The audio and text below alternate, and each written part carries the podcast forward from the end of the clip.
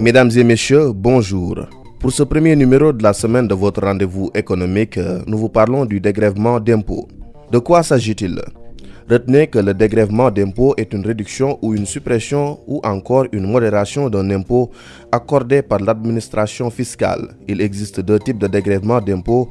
Le premier, appelé dégrèvement d'impôt d'office, intervient lorsque l'imposition établie comporte une erreur matérielle évidente. L'autre intervient sur demande expresse du contribuable. Voyons le traitement fiscal de ces dégrèvements au regard de l'impôt assis sur le résultat avec euh, Dr Abdoulaye.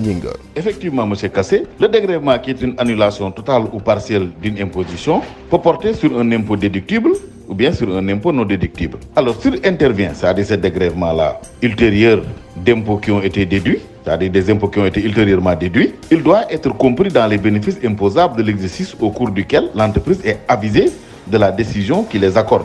Bien entendu, les entreprises sont fondées également à exclure de leurs bénéfices imposables les dégrèvements qui portent sur des impôts qui n'ont pu être antérieurement déduits des résultats.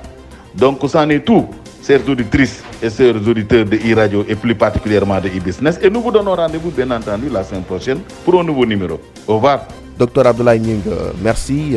Vous êtes le chef de bureau de la stratégie et de la modernisation à la direction générale des impôts et des domaines. E-business, c'est fini pour aujourd'hui. Merci à vous de l'avoir suivi était à la réalisation Maxime Sen devant ce micro Mam Abdou Kassé. À demain.